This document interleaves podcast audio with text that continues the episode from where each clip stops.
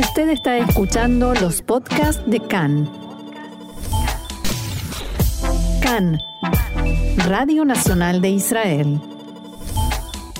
Continuamos aquí en CAN, Radio Reca en español, Radio Nacional de Israel y por supuesto vamos a hablar del Mundial de Fútbol, el tema del día en el mundo entero, como su nombre lo indica, para ayudarnos a entender mejor todo lo que tiene que ver con el Mundial desde, desde distintos puntos de vista. Estamos ya en comunicación con el periodista Dani Moljo, un amigo de la casa. Hola Dani, ¿qué tal? Bienvenido una vez más acá en Español. Hola, ¿qué tal? ¿Cómo están ustedes? Bien, muy bien. Eh, ¿Qué te puedo decir? Con ansiedad por los partidos del Mundial y más o menos. ¿Cómo lo ves vos? ¿Qué va a hacer más, qué va a tener más peso, el fútbol o lo demás? Eh, podemos decir una cosa, que lo que es la fiesta mundial una vez cada cuatro años, como es un mundial de fútbol, esta vez está bastante controvertido. Eh, a pesar de que hoy empiezan, digamos, lo, el la fiesta inaugural y el partido entre Qatar y Ecuador, hasta hoy en día creo que fueron años de controversia que muchos países del mundo están en contra de que Qatar sea el que organice este mundial por muchas razones. Una, por cómo fue elegido Qatar en el 2010, que por primera vez eligieron dos países que fueron Rusia y Qatar, y la controversia es tan grande que muchos dicen y hay muchas pruebas de que esos dos países fueron elegidos eh, pagando mucho dinero a mucha gente, a muchos oficiales de la FIFA, el ente gobernador del fútbol mundial. Y ya vimos lo que pasó en el 2018 y lo que pasó hoy con Putin, ¿no es cierto? Vale más decir la, la guerra con Ucrania. Y en Qatar toda la cuestión de, del dinero que posee Qatar para comprar un mundial, en un país donde principalmente eh, todos los que son eh, trabajadores de la construcción son trabajadores eh, que no son de Qatar, que no viven en Qatar, en especial de Nepal, de India, de Pakistán, de Bangladesh, que reciben muy poco dinero y hay muchos números que hablan de que unos 6.500 sí. trabajadores foráneos. Hay investigaciones muy serias sobre eso. Sí, investigaciones muy serias y aparte de que no Qatar es un país que no respeta los derechos humanos, está eh, ser homosexual es un crimen, eh, las mujeres ni que hablar, o sea, todo el mundo en ese sentido está muy en contra. Y eh, ayer creo que fue algo de lo más ridículo que el ah. presidente de FIFA, Infantino, en una conferencia de prensa, atacó a todo el mundo y en especial ¿Qué, ¿qué quiso decir con eso de no critiquen a nadie, critíquennos a nosotros o critíquenme a mí? ¿Qué, ¿Cuál es el mensaje? Claro, él es europeo, él es suizo, de origen suizo. Y él, en su posición de presidente de FIFA, tiene que defender a Qatar, ¿no es cierto? Porque no, no digamos que no le queda otra. Mm. Entonces salió a atacar a, a los países ricos de Europa, siendo él europeo, diciendo yo también soy europeo y a mí cuando yo era chico me discriminaban por ser pelirrojo. O sea que Europa no tiene que discriminar a, a Qatar por ser el organizador de este mundial y hay muchas peleas en las redes sociales diciendo que el hipócrita es infantino, que si alguien vio una serie nueva de Netflix que por supuesto no es casualidad que, que fue estrenada esta semana, claro, justo días antes del Mundial, sobre toda la corrupción de FIFA durante estos últimos años, donde se también, donde también se ve cómo fue elegido Qatar, entonces dicen que el, el hipócrita es él, y, bueno, hay muchas peleas en las redes, porque por un lado se dice, pero, ok, murieron 6.500 personas construyendo los estadios, pero ¿cuántas personas murieron en América Latina después que España conquistó? Eh, eh, Dani, eh, iba a decirte que a veces cuando dos personas se insultan, las dos tienen razón.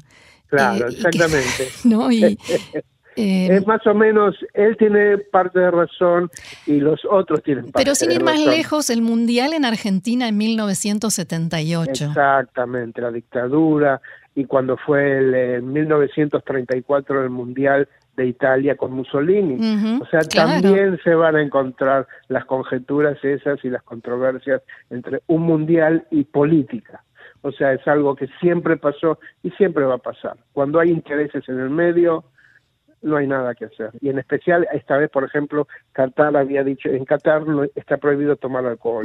Ese era el siguiente tema. Claro, fuera de los... Eh, fuera de los hoteles de lujo adentro y uno de los patrocinadores principales de la FIFA es la compañía Budweiser americana para vender cerveza. Y dos días antes de que empiece el Mundial el mismo viernes, la familia real de Qatar eh, pidió y consiguió que FIFA no venda cervezas dentro eh, dentro de los estadios, ¿no es cierto? Lo que supone algo que ya no se puede hacer nada dos días antes del Mundial y bueno, sí que se viene un flor de juicio por unos 70 millones de dólares. Una que, que, es un, el dinero de caja chica en realidad. Eh, sí, para Qatar o para FIFA. Hay que ver quién, quién es, contra quién es el juicio, ¿no es cierto? Eh, Creo que el juicio es contra FIFA. El problema me parece que fue que mm, esto que decís, ¿no? De la fecha, del momento que eligieron para la prohibición y no solamente dentro del estadio, que eso ya estaba establecido y en realidad no conozco muchos, no hay muchos lugares en el mundo donde se tome alcohol dentro de un estadio, sino alrededor. Los alejaron muchísimo más y hay gente, no en Israel, pero hay gente para la cual eso es un, como un símbolo, ¿no? Tomarse una cerveza antes de un partido. Exactamente. El único lugar que se puede tomar cerveza ahora es eh, donde se dice el fan feast, donde están los hinchas de, de los equipos y nada más y nada más. O sea, dentro de los estadios no no existe, no no se puede vender la cerveza. O sea, si, bien cerveza es alcohol, pero no es alcohol como mucha gente conoce de vender whisky o ese tipo de cosas, sino cerveza. El problema es la cerveza. Y se decidió que, que no, que no se vende cerveza y sí, en muchos lugares de Europa tomarse una cerveza en Estados Unidos también, partidos de béisbol yo lo, he visto, también se, dentro del estadio se vende una salchicha, un pancho o, algo con cerveza y sin ningún problema, ¿no es cierto? Por supuesto que no no la gente hay gente que, que toma demasiada cerveza y bueno eso se ve afuera de los estadios pero eso de vender cerveza es de lo más común hoy en día. Ahora hablemos un poco de fútbol no eh, por un lado te puedo preguntar quién es tu favorito quién te gustaría que gane y también puedo preguntarte quién te parece que va a ganar. Quizás la respuesta sea la misma quizás no eh, bueno, eh, por supuesto como argentino quiero que gane Argentina de Messi. Hay que recalcar que mucha gente en este mundial es hincha de Messi, más que hincha de Argentina, es de, Messi, es fanático de Messi.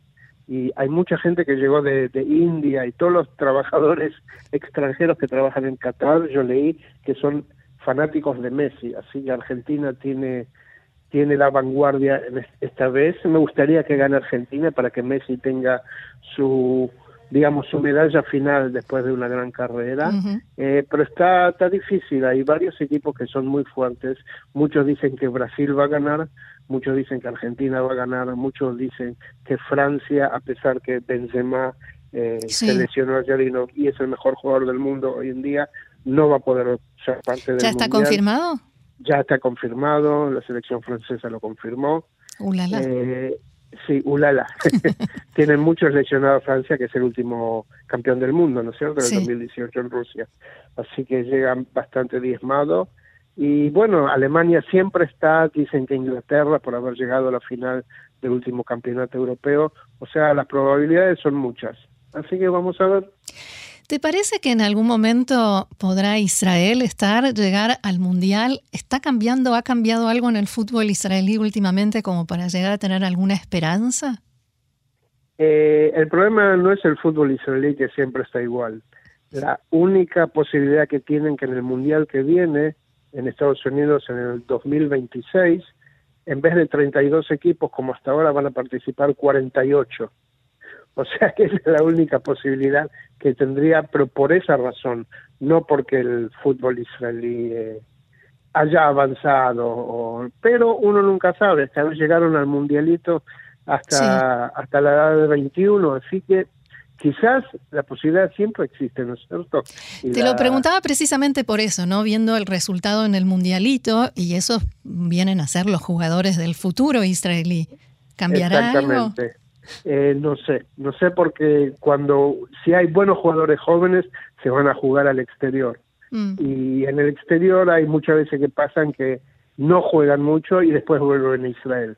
Así que pierden mucho del fútbol y de la proyección futura como futbolistas de Israel, pero la esperanza siempre está. Israel llegó una vez, siempre se espera que haya una segunda vez después de llegar en México de 1970. Así es. ¿Y qué, qué opinas del partido de hoy, Ecuador-Qatar? ¿Qué puede llegar a pasar? Eh, ya hubo controversias por un, mm. periodista de Qatar dijo que eh, que se le ofrecieron a, a siete jugadores de Ecuador siete millones de dólares para que se dejen ganar, para que Qatar sea una fiesta hoy. O sea que hasta en ese sentido hay controversias y hay, hay cosas raras. Esperemos que no sea cierto. Teóricamente Ecuador es mucho más equipo y tiene que ganar. Tiene un eh, director técnico argentino, Alfaro. Así que vamos a ver, teóricamente siempre Sudamérica es mucho más fuerte que Asia y en este sentido que Qatar. Pero en 90 minutos y cuando la pelota empieza a rodar, todo puede pasar. Sí, Ecuador vino ganando últimamente, ¿no? Exactamente. Y en el mundo árabe, ¿te parece? Hay algunos países, por ejemplo Egipto, donde el fútbol es algo muy fuerte y también hay mucha pasión. Eh, pero en los demás países, ¿cómo te parece que en general en el mundo árabe se vive el tema del fútbol? Eh, el mundo árabe está muy contento por el lado de que es la primera vez que un país árabe organiza un mundial, ¿no es cierto? Pero también hay muchas controversias con respecto a Qatar, la política de Qatar, a quienes apoyan, a quienes no. Qatar juega a muchos lados a, la misma vez. Por un lado, eh, ayuda a los iraníes, por el otro lado, ayuda a los palestinos, por el otro lado, se pone en contacto con Israel, por el otro lado está con Estados Unidos, por el otro lado con Rusia. O sea, juegan a varias puntas por una cuestión especial, dinero. Tienen mucho dinero. Es la primera potencia mundial de, gas, así que aprovecha eso, compra equipos de fútbol en, el, en el mundo como el Paris Saint Germain, por ejemplo, y, vamos a ver lo que pasa, porque Arabia Saudita también llegó al Mundial, Egipto se quedó ahí, ahí no más de llegar al Mundial, y el fútbol en los países árabes no es algo muy fuerte, pero vamos a ver qué pasa. Por último, quería preguntarte justamente por esto de comprar equipos de fútbol. Eh, ¿Es algo que ayuda al progreso del fútbol o forma parte de la corrupción de la FIFA? Eh, forma parte de toda la corrupción de la FIFA. Por ejemplo, el Paris Saint-Germain, que fue comprado por el gobierno de Qatar, eh, nunca apoyó la Superliga, la Superliga que trataban de, organizar los mayores equipos de, Europa, el Paris Saint Germain siempre estuvo en contra, estuvo en contra para apoyar a la UEFA, la Organización de Fútbol de Europa, y también de la FIFA, o sea que siempre se ve la cuestión de política e intereses creados en ese sentido. Así que eh, es dinero, es dinero, es intereses, y por eso también quisieran ellos Qatar que Argentina ganara porque Messi es jugador del Paris Saint Germain. Ah. Así que está todo, está todo conectado. No hay ninguna casualidad en este mundo de los negocios y del fútbol. No, realmente no hay. Dani, por último, ahora sí, por último, vuelvo al tema de quién va a ganar. ¿Te animás a hacer una apuesta? Eh, entre va a ser sudamericano. Vamos a dejarlo aquí. Va a ser sudamericano. que sea, que sea, sea. Muy bien. Dani Moljo, periodista, muchísimas gracias por haber compartido todo esto con nosotros y que gane el mejor, o sea, Argentina. Eh, por supuesto, para nosotros dos. gracias, Shalom. Será hasta la próxima. Hasta la próxima. Bye, bye.